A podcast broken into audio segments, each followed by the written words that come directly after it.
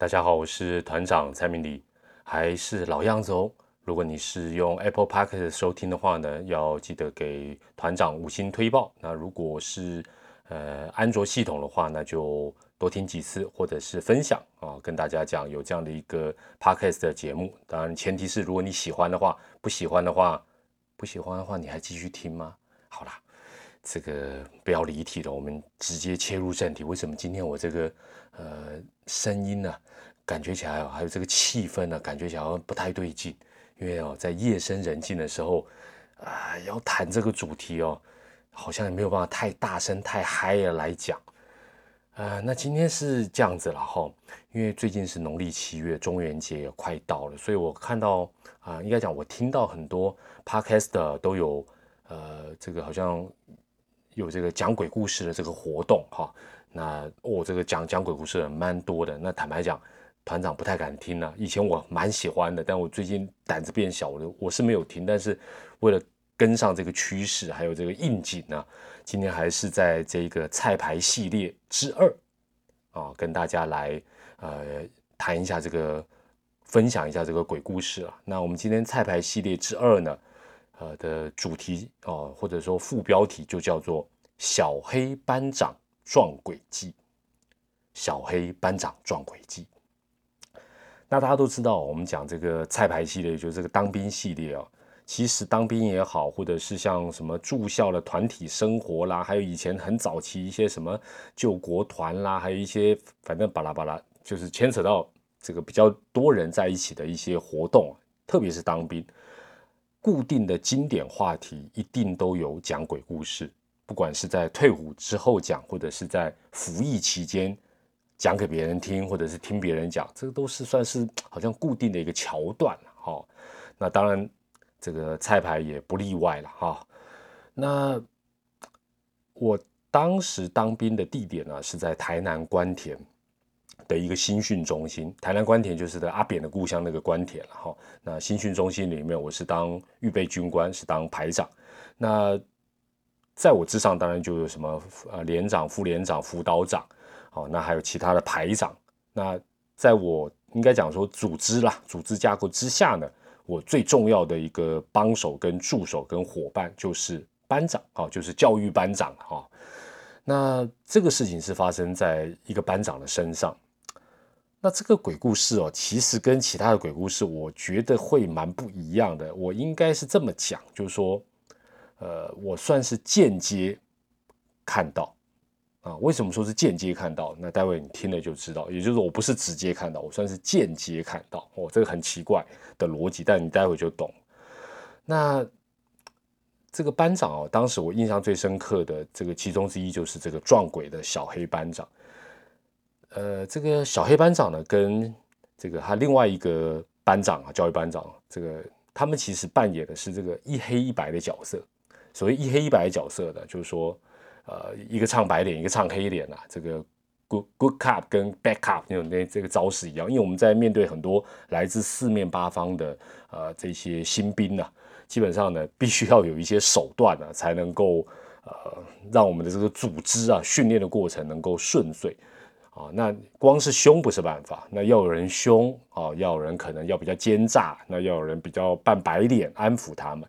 那。这个小黑跟小白啊，这两位教育班长呢，他们都是呃同一个地方的人，他们两个应该我没有记错，应该是彰化人哦，而且应该是呃好像和美了，所以就是说他们本身就是呃蛮妈吉的哦。那是不是之前就认识我有点忘了，但就说呃因为是港兄 A 嘛哈，那又港 K，然后又一起在啊这个地方来服务，所以他们两个就是变成一组哦一组，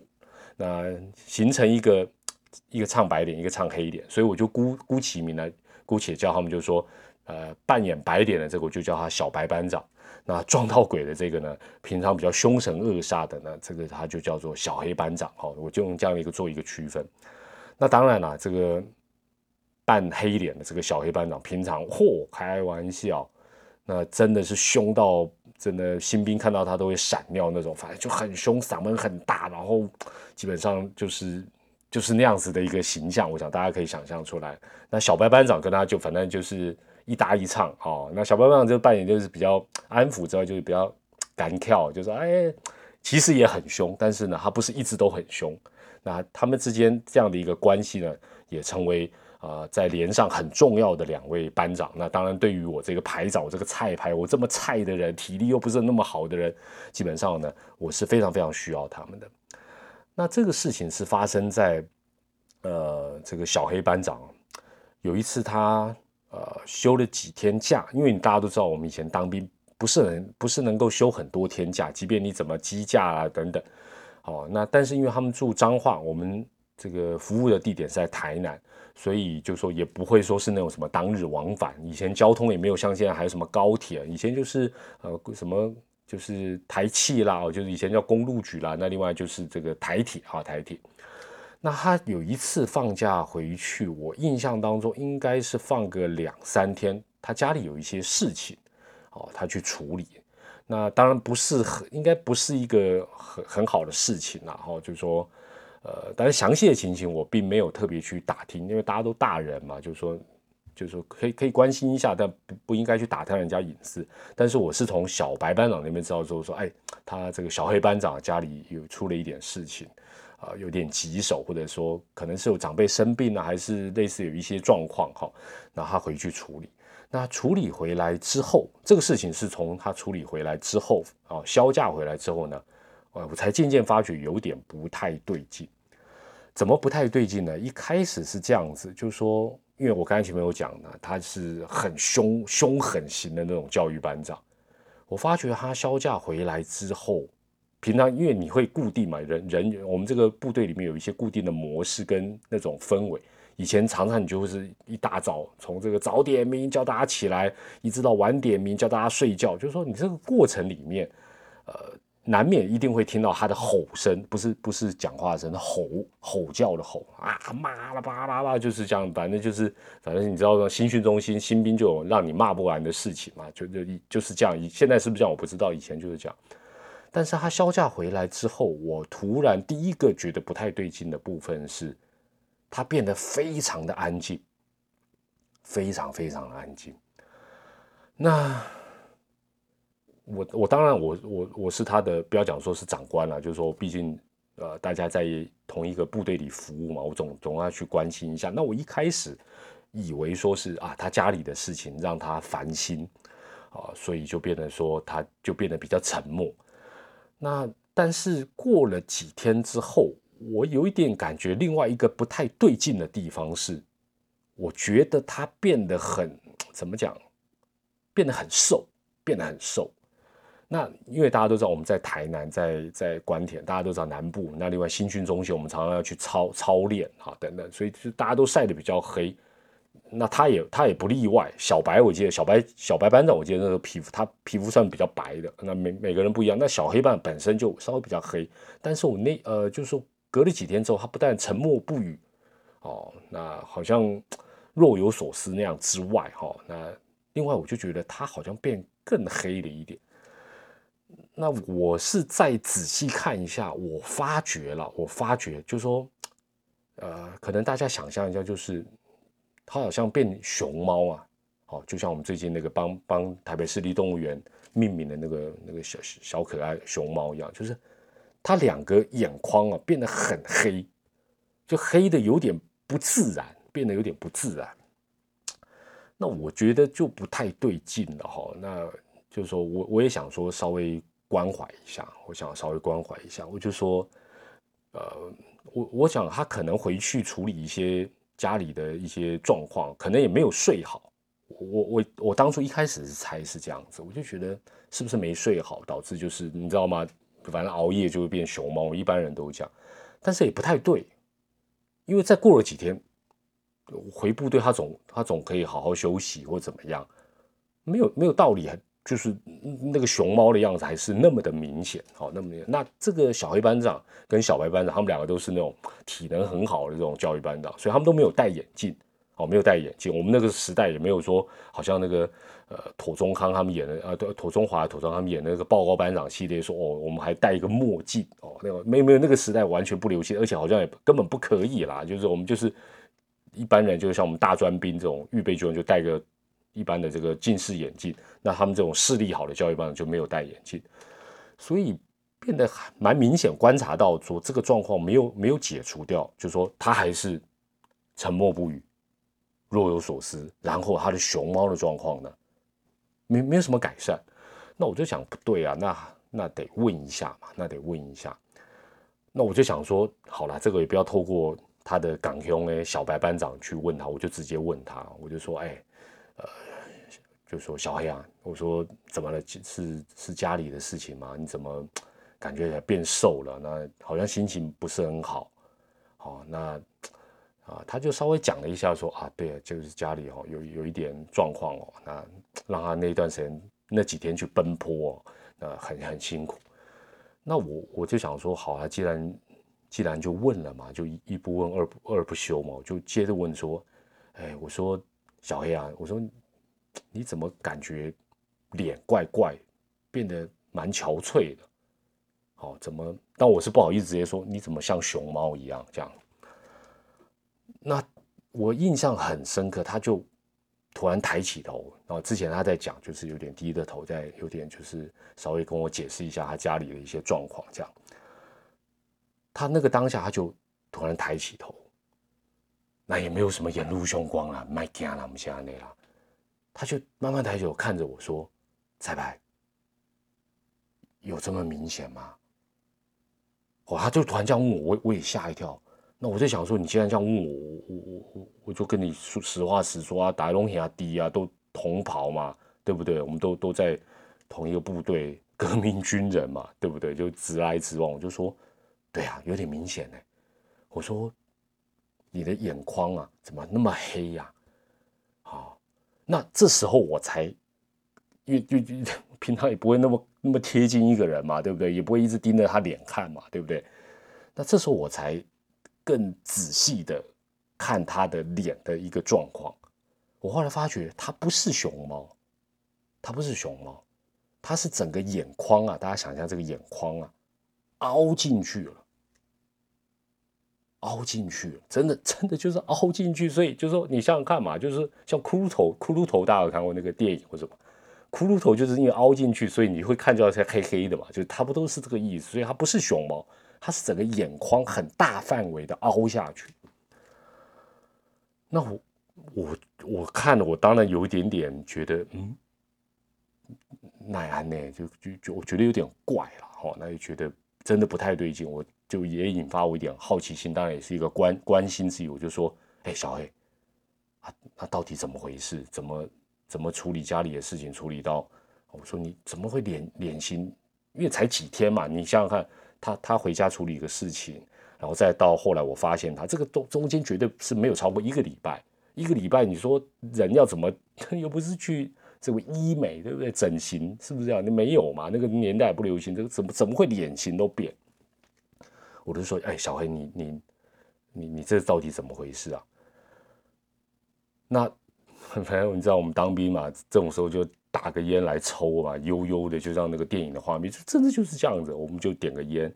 呃，他就一边抽着烟，我也抽着烟，我们就开始聊这个事情哈。他说是这样子，他呃从台南我们关田那边嘛，我们他都是坐这个火车哦，火车那个年代还有还有类似那种 平快车啊，我们现在好像是叫做，好像也不是叫普通车，反正就是最最便宜的那种车啦，因为呃。就说要要到他家的话，可能是要坐那个车才会停到那一站哦，所以就是那个年代叫普通车，现在可能叫通勤列车等等这种这种东西，就是那个椅子是一排的横的，不是不是两个两个那种位置，就是一排就是面对面看的那样的位置。你现在还有这种车，所以我想我这样讲大家应该知道，那个时候没有高铁哈，只有台铁哈，只有台铁。那他是处理完家里的事情，那当然那段时间他可能也。心力憔悴啊，然后也不是很顺利，啊当然因为时间到了，他得休假回来。那休假回来的过程，那那时候已经呃，就是就是可能我我记得，因为我们休假回来的时间也不会太晚，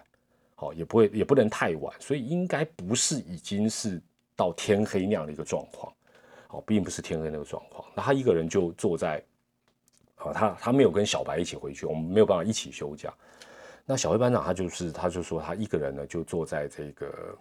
呃，就是我们当初叫平快车、普通车的一个椅子上。那因为是非假日，非假日，然后又是可能是在下午，我记得应该是在下午那个时候，所以也没有太多人，不是一个客满的状况。那他做着做着，当然就反正不准嘛。那家里很多事情，然后当然也也也就是也也疲累啊，但是也就是也也就是反正也睡睡眼惺忪，半睁半闭，半梦半醒这样子。那这个平快车大家知道，这个车厢它本身是有连接的，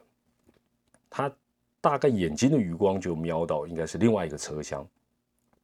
走过来，哈，慢慢走过来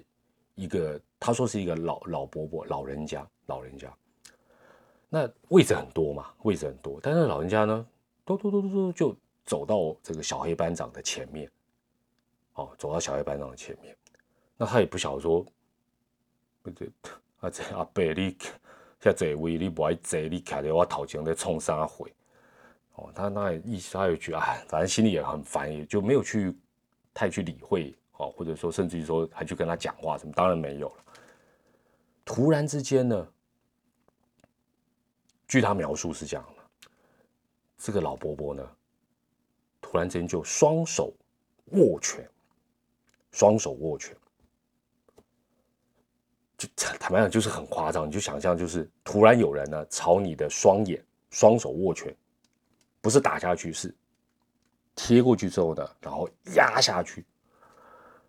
那我那个小黑班长，那不是开玩笑，那真是杀手级的教育班长，非常强壮，而且平常真的是就是那种英气勃发、杀气腾腾。我我说，那他要对你做这个动作，你为什么比如说不拨开啦，或者是走啊？他说，明明知道是旁边也有别人，哦，人虽然不多，车辆在行走，那也不并不是晚上。但是完全就是他说没有任何一点抵抗的能力，没有任何一点点抵抗的能力，就任凭这一个突然莫名其妙不知道从哪里走过来的老伯伯双手握拳，然后就挤向这个，真的是用挤的，他说用挤的往他这个眼窝，两个眼窝就这样挤下去。那当然时间过了多久他也搞不清楚，因为反正他也坦白讲，就像那类似那种鬼压床或者什么，他也没有力去反抗。那一会儿之后，这个老伯伯呢，就反正就手就离开，然后就悠悠的就就就就就离开就对了。坦白讲，他是到另外一个车厢也好，还是刚好到某一站那个老贝贝下车也好，他坦白讲他也脑筋一片空白。因为说真的，我我我光听我就觉得哇靠，贝这一定吓坏了嘛，这一定吓坏了嘛。所以他的这个熊猫眼。跟他这个所谓的眼眶这个凹下去呢，基本上就是这样来的，所以我才一开始跟大家讲说这个故事，我算是间接看到。为什么？我当然没有看到火车上这一段，但是我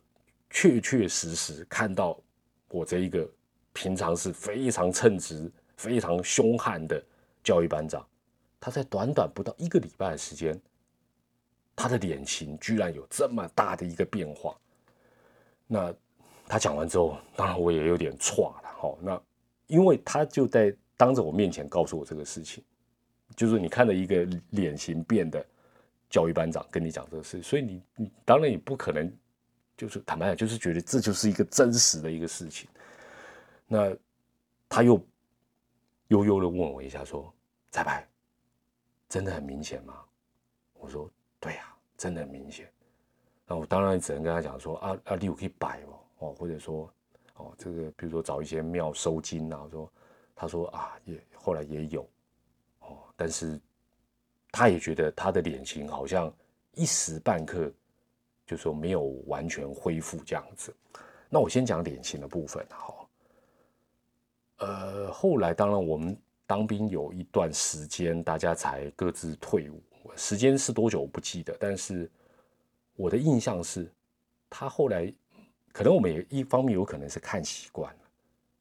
二方面有可能是真的慢慢恢复了，哦，元气啦，或者说他的精气神啊，各方面，啊，都有可能。就是说到我退伍还是他退伍，反正就是我们分开的前后，比较恢复他以前那个样子，但没有百分之百恢复，这个我是确定。哦，就是还是感觉起来就是好像有点画那个烟熏妆、熊猫妆那样子一点点，但没有一开始那种骷髅头感那么的那么严重的样子。那这个事情呢，其实我对我最大的一个就是说冲，呃，也不是讲冲击，就是感想，就是说我们有句俗话讲说，这个福无双至，祸不单行，大概就是这个道理。就是说，坦白讲。这个这个火车上这个奇奇怪怪的阿北，跟他一定是无冤无仇嘛？大白天的还会，这这简直是跟电影里面那个什么降头什么做法，这根本没有两样，没没有道理，他们有什么样恩恩怨怨哈？那怎么会落在他的身上？我只能这样想，就那段时间他去啊处理家里的一些事情，可能本身就非常疲累，气场也比较弱，所以。让打一工都得去关排尼亚的几率相对来讲就比较高，好，就说就真的就是我们一般讲说祸不单行这样的一个情形，恭喜在起衰了，因为我这个小黑班长或者是他的港兄小班长，基本上都是很正直的好人啊，也很称职的教育班长，这是毫无疑问的。那所以，我我是这么想啊，或者说这个有一个小小的建议啦，就是说如果你听。听听到这里为止，不管你感受如何，就是说有有些东西它不太讲道理的，哦，有一些东西它是不太讲道理。就是说，未来我彩排系列，当然这个这种鬼故事啊，类似鬼故事或灵异的这种，当然不是只有这一件了哈。那这个是比一个比较特别的一个状况。其他我就是说，有些东西真的它也不太讲道理，